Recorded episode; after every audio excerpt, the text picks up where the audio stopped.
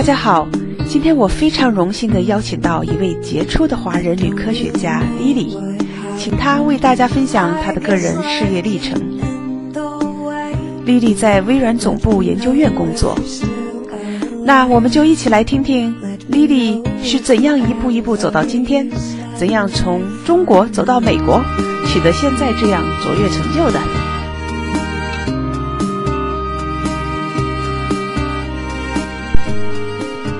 哎，丽丽你好，非常非常感谢你抽出时间来跟我来聊一聊关于你个人成长的一个话题。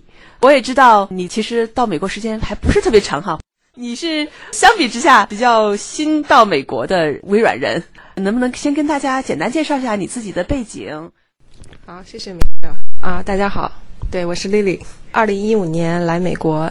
在之前呢，我在北京工作了十年，在威尔研究院工作，然后现在到美国的研究院工作，变化不是很大，但是中国和美国还是有很多的不同。特别有意思是最近的一个体会啊，之前在北京读书工作，其实待了十几年，然后现在来西雅图，其实有一个非常有意思的体会，就觉得一个城市会给人不一样的感觉。比如说在北京，北京是首都啊，北京很好。但是北京特别拥挤，上班 commute traffic，生活中大家讨论的很多的房子、车子怎么挣钱，是吧？都是非常现实的问题。跳出这个环境，然后来到西雅图，会给我非常不一样的感受。因为这边山清水秀，traffic commute 没有那么拥挤，很快，每天十分钟就到公司了。我能感觉到。一个这样子的城市能够给我更多的滋养，这是我现在的感觉。就是虽然北京很发达，其实是一个非常现代化的城市，非常多的工作的机会，但是从个人而言，什么样的城市适合你生活，适合你这个人？我现在觉得，其实西雅图还蛮适合我。一个城市或者说你外部的环境，是不是适合你？它是不是可以给你很多启发？让你对生活有很多感悟，让你平时除了工作还想做很多其他的事情。我觉得真的是一个外部的环境和人这个主体互相渗透、互相磨合的一个过程。我现在觉得是说，当你在一个地方待了很久了，其实你就应该考虑换一个地方。当你换到一个地方的时候呢，周围的环境都不一样了。以前你可能在一个地方待了很多年，你会很麻木，是吧？换到一个地方。突然间，周围可以带给你很多刺激，带给你很多新的想法，然后你会重新思考，说人生到底应该追求什么呀？什么东西是重要的呀？人与人之间的关系是怎样的呀？你和你的家人，你最亲密的人，你和孩子之间的关系会有什么样的变化？你都会重新思考。这是一个新的环境带给你的这种 inspiration，就带给你的一种启发式的想法。哇，丽丽，我发现你呀，不愧是一个做研究的人哈，学术上研究这个对生活哈，对对你这个搬迁，你也是这个感触，不光是说因为工作上原因或者各种原因我去搬了这这个越过了大洋过来，对这次搬迁哈，从北京到了西雅图住了这段时间之后。对人的生活以及领悟哈，你你刚才告诉我们的是，你在这方面你发现有些不同的地方，而且你觉得这个对你的一个感触非常大。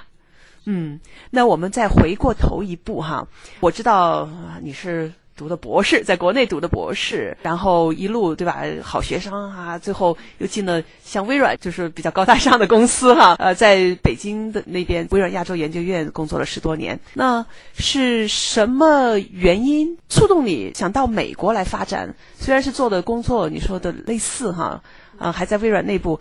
那但是到底是什么触动你觉得哎，我想到美国去把全家都搬过去呃工作呢？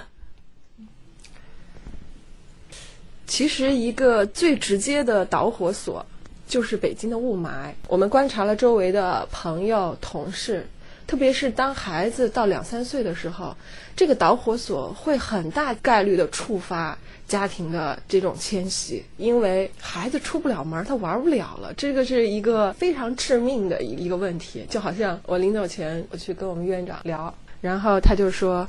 家里都装上空气净化器就没事儿了。我说那孩子要出去啊，他说孩子就在家里玩。像他这种啊，孩子都已经长大的人，他就不太能理解你这个孩子比较小的这些父母的这个焦虑，是吧？这种心情，所以这个应该是最直接的导火索。但是现在来了之后呢，我觉得这个决策，我们说是因为孩子主主要的原因搬过来的，但是实际上对大人也挺好。为什么这么说呢？在国内的 career 的发展啊，实际上。我们也能看到一个不能说那么清晰的一个 path 吧，但是你可以观察到你周围的人是怎么去发展自己的 career 的，对不对？国内的基本上的思路都是说，专业的技术发展到一定程度了，你大概率会去管人，是吧？成为这个 people manager，这是国内，我觉得大概率都是这样子发展。你走到一定的程度，你就要走 people manager，嗯，然后再往上走，这就是一个。上升通道吧，就是说，你的 career 发展。但在美国呢，实际上对于专门想搞技术的人，我觉得他留了更多的 option。也就是说，你这个人，如果你认定了你一辈子就做技术，嗯，实际上你在美国你可以做到六十岁就做技术，因为我们身边就能看到这样的人，他做的很 senior 很资深，他的 domain 的 knowledge 各种专业技能 professional。一样非常好，一点都不输年轻人。然后他的思维、他的反应，对不对？也就是说，其实在美国，或者是说在中国以外的这些 job market 里面，实际上你会看到这种 option，这种可能性。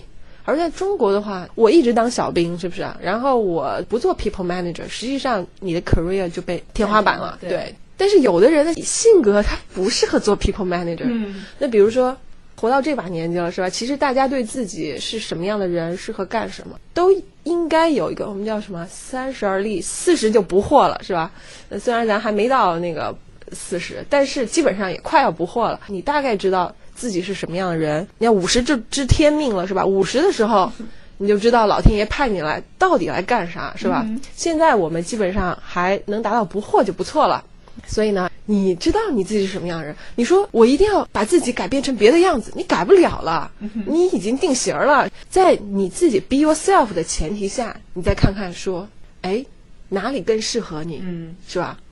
你说我这个人如果天生我就不太适合去管人，是吧？因为有的人不是所有的人都擅长管人的，而且你也不愿意去管人。对，有的人管人会很累，是吧？很烦，那你就不要管人。也就是说，如果你只想专注。技术发展的 career，实际上，我觉得在美国的 job market 上，它给你留了更多的 option。嗯，你可以干到很老，很 senior，还是非常 professional，然后也干得很 happy，对吧？你不用去管那么多人，管那么大 team，然后整天把自己忙得焦头烂额的。嗯，你可以做你很喜欢的、很 enjoying 的事情。所以呢，我觉得这个是两边的一个 job market 上的不一样。嗯，所以哎，来了这边之后。我一看这个不错吗？这个是吧？因为我们家先生也是属于性格比较内向的人，就性格比较内向的人，实际上他不太适合去管人。之前微软有个性格测试，是吧？就是那个按照 color 来分性格，那比较红的人呢，比较 aggressive。这种人比较适合当 manager，是吧？他整个人就是那样的一个状态。这种人就是说偏蓝偏绿的呢，他更偏技术，更偏这个理性理性，或者说更希望 environment 比较和谐，比较 supportive。就是这种人，那他实际上他天生的就不适合。不是说你硬着头皮不能做，你也能做，只是说你可能既不擅长也不喜欢，你要花很多的力气去跟自己较劲儿，是吧？去做这样的事情。回到刚才最开始的问题。孩子虽然是导火索，但实际上来了之后发现，哎，对咱们俩的工作也不错。还是回到我一开始的一个观点，我就觉得，实际上你要找到你适合你的。我们周围也有很多人可以来美国，他不愿意来，嗯，因为这边毕竟好山好水好寂寞嘛，是吧？然后你在家里，就觉得你每天要去。很 social，很很多人去做很多这样子的 event 的话，那你确实可能真的不适合。国内这样挤挤在挤挤的热热闹闹的那种，确实是比较适合。对，这边不热闹。对，这边没有这种东西。现在的中国已经不是三十年前的中国了。现在中国真的可以和美国平起平坐。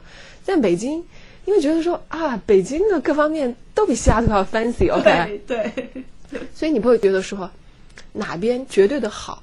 所以只能说，你可能真的是哪边更适合你，更适合你的家庭，更适合你的孩子等等。只能说是更适合，嗯没有哪边绝对的好和不好。你刚才谈到这个好山好水好寂寞哈，确实是我也有这个体会哈，呃，因为我在美国这么多年，啊、确实是，嗯、朋友嘛也有，那么大家真正聊得深的还是中国人。啊、我在这儿，我从九八年就出来了，呃，上学和后来工作，在不同的公司中工工作。但是我们在中国的时候，大家好像经常会一起聚会呀、聊一聊啊，吃个饭呢，好像那种事情也挺多。当然，就算有孩子了，家里有老人帮忙嘛，或者也家里有阿姨呀、帮忙。那在美国的话，基本上都是咱们自己干了，带孩子呀。所以下了班，通常我们不太一起去吃饭或者干什么。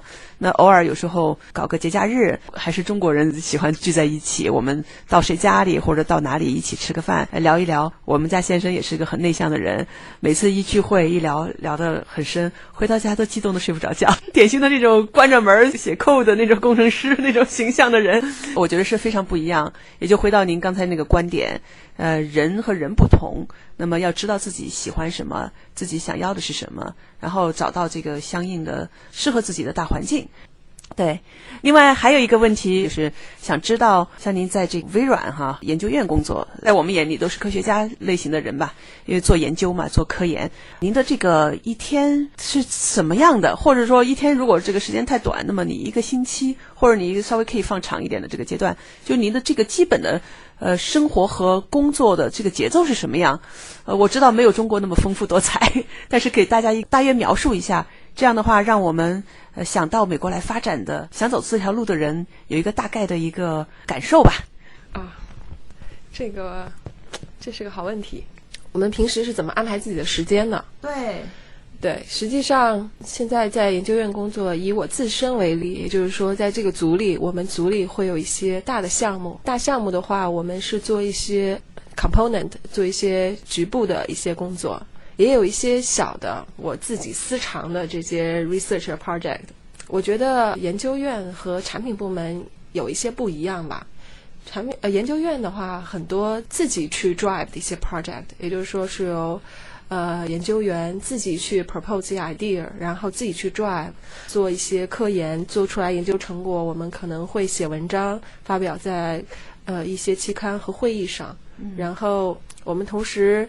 除了微软的工作以外，我们也会承担很多这个 community 的一些责任，比如说业界的一些 paper 的 review，我们会经常会去做 paper review，还有一些 grant 基金的审批，所以我们都会参与到这些 community，是由这个学校，大部分是大学以及工业界的这些人就是组织在一起的，所以每天的工作其实跟大家上班差不多，有一点不一样就是。研究员回到家里，脑子里还会想很多事情，所以以前有一种说法叫“寝食难安”，也就是说，你可能睡觉的时候，哎，突然想到一个 idea 了，你也赶紧爬起来把它记下来，是吧？就是这样。你会有一些问题是一直潜伏在你脑子里的。如果你说你现在也有，我觉得你也在做这种比较需要深入思考、长期思考。然后去创新的工作，实际上都会有共同的一个特点，它可能一直在你脑子里。即使你说你在看电影的时候，可能它也会给你一些刺激，是吧？然后带给你一些新的想法，说，哎，这个事情，嗯，我今天虽然只是看了个电影，我没有看文章，没有看别人的 paper，但是这个电影其实 motivate 了我说，啊，或者 inspire 了我说，哎，这个事情我其实应该那么做。这些东西一直在你的脑子里，一直在后台在 running，潜意识里的，就是说，你即使在干别的事情，所以你做什么事情都没耽误你的时间，是吧？你可能去浇个花，是吧？吃个饭，嗯，或者你跟别人一种很随意的交谈，比如说我今天跟梅舍交谈，实际上他也在 inspire 我，他给我很多 inspiration。你生活中所有的刺激，可能最终都 somehow 的会去影响到你。你自己在脑子里这个长期 running 的这个 program，长期 running 的 idea，其实我自己是比较 lucky 的，因为我自己自我总结，我属于那种比较 slow thinking 的人，就实际上是比较想的比较慢，但是可以想的比较深入的人，嗯，就不属于反应很快的人。实际上，在工作中，老板们最喜欢的是反应快的人，因为这种人给人非常 smart 的感觉，是吧？你说什么，他一下子就举手了，说：“哎，这个事情应该怎么做。”他很聪明，而且他很快。嗯但是有一些人呢，他不属于这种人，他属于这也不笨，对吧？但是他比较慢，他需要把一个问题慢慢的想，但他可以想得很深入，他可以一直想。咱们对待孩子也是一样，是吧？所以你要看一下你的孩子是属于这种 slow thinking 还是 fast thinking 的。那 slow thinking 并不是你的缺点，只是你的特点。slow thinking 的人实际上放在 research 是挺合适的，因为可以 research 做长期的项目哈。research 就相当于在那个小火炖嘛，小火慢炖、嗯是吧？当一个东西一直在你脑子里的时候，可能一开始它并不成型，但是你愿意去想它，你愿意很深入去想它。哎，今天这个不好，你明天把那个改改，是吧？然后你一直 refine，一直 refine，那个东西慢慢就像金子一样闪光了。Slow thinking 的人其实挺适合做 research 的，所以我是非常 lucky 的。现在那个零零后、九零后的小孩子，第一是信息对他们来说更全面一些。他们很早就开始思考，说我要干什么，我适合干什么，是吧？我们那时候，我至少我自己，我不具备这样的能力去 choose，实际上是 somehow I'm be chosen，就是我是被选到那个坑里去了。哎，进到那个坑里，觉得哎还不错，还挺适合的。现在的小朋友或者是说学生的话，他如果有更加自主的这种能力去选择的话，他可能能选得更好一些。嗯因为他首先，所以还是一点，就是你要了解你自己，然后你再去看一下。所以并没有说，嗯，你你做的不好，或者你做的好，实际上做的好的可能碰巧是碰到了一个适合他的，他就做好了，是吧？做的不好的可能真的是不适合，不适合的时候，你就想一想，你是不是应该调整一下，选一个你适合你的，对吧？所以我总结一下刚才丽丽你讲的一个核心思想哈，这里就是了解自己，然后选择适合自己的路，包括所从事的专业，你所做的事情，甚至包括大环境，你生活在哪里，住在哪里，对吧？哪个国家，哪个城市？对对对，真的是。就好像你之前说，在这边好山好水好寂寞这个这个话题，其实很有意思。我觉得呢，在美国的这个 social 的这个没有那么频繁的这个程度，对我来说刚刚好。很奇怪的，我虽然不能叫 anti social 是吧？但是我不是那么 social 的人。如果每天很多 social，哦，我会觉得 exhausted，我就觉得很累啊，我都觉得都没有我自己的时间了，是吧？我我自己想静下心来干点我自己想干的事情，我非常 enjoy。现在在美国这边很有意思，时不时的会有一些家庭式的聚会，对，对我来说这个度刚刚好，很有意思吧？我就觉得说，哎，这样让我非常 comfortable，而且家庭式的聚会，你像在北京，我们很少开进行家庭式聚会，因为家里不大，很拥挤，弄到家里来，那还不如在外面去吃饭呢。所以在北京，实际上朋友聚会，大家一起在餐厅里吃个饭，其实那个交流的深度和程度比不上这种家庭式的聚会。嗯，你在家庭式聚会里，三五家大家倾巢出动是吧？带着自己最拿手的菜在一起，这三五家三百六十度都呈现在你面前了。老公长什么样，孩子长什么样，你到人家家里去，人家家里住的是什么样，环境是什么样。也就是说，大家实际上都是把自己摊开来去跟大家进行交流，就是这个交流的程度，我觉得是比国内要更加深入的，人与人之间的这个 open 的程度是比国内要更深入的，因为在这里，朋友更多的让你感觉到一种文化上的亲切，是吧？说不出来的一种亲切感，就是你你愿意把自己所有东西都都跟人家去分享，因为这就是语言的魅力、文化的魅力，是吧？哎，我很喜欢这种交流的方式，所以两个特点，我觉得在美国让我觉得并不孤单。第一个就是说，虽然不频繁，但是也挺频繁的，每个月总有一两次吧，是吧？但是这个频繁度对我来说就 good enough，大家聚在一起非常开心的，然后深层次的交流。深层次的交流。所以第一，它不 frequent，但是它非常深层次，非常适合我。看来你在美国还是很开心的，我能看得出来。So far so good。好，还有没有什么最后想分享给大家的话，或者是说你的 advice 给我们在国内还正在奋斗着、有着美国梦的朋友们？OK，好。如果你有个美国梦的话，要趁年轻尽早出来看看，这个是非常重要的。比如说我吧，我现在博士毕业，工作十年，再来美国的话，虽然我在这边，我觉得我还融合的不错，但是实际上这个环境已经很难改变我了。但是你在年轻的时候来这个环境，它很有可能改变你。也就比如说你是研究生的时候过来念书，那么这样一个 new environment，它有很大的概率真的改变到你，改变你一些本质上的东西。我来的比较晚，我觉得我很 lucky 和这个 environment somehow 哎。融合的还不错，但是这个 environment 可能已经很难改变我了。我只能说，我接受我喜欢的。嗯，我不知道那个 Michelle 有没有 get 到我的意思，就是说，环境对于你的改变，在越年轻的时候越有可能发生，可塑性强嘛？对，那时候你的可塑性会更强。所以，有美国梦的朋友。就早点来，这是我的 advice。谢谢谢谢，这个也回到你原来的一个观点哈，也是说要知道自己到底想要什么，然后再寻找适合自己的这条路。呃，到美国来早和晚，来上学还是来工作，其实每个人走的路可能不一样。我想，确实是我赞同你这句话，就是年轻的时候你可塑性强，所以。对外界的，就对外界的适应可能会更快。当然，这也看自己了。这个对外界的适应的话，是看你自己，你选择你愿意去适应它，还是不愿意适应它。你选择你愿意去改变自己，还是不改变自己。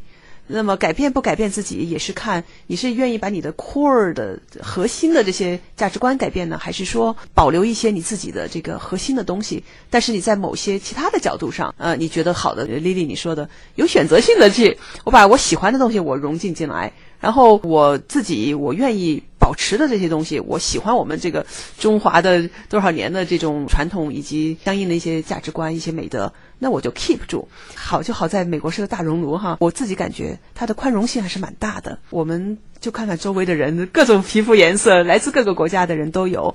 我们还是很 lucky，在西雅图这个城市，包容性非常非常大，这种 inclusive 和 diversity 在这里。所以，我想，确实是还是选择最适合自己的道路，以及对自己多一些了解。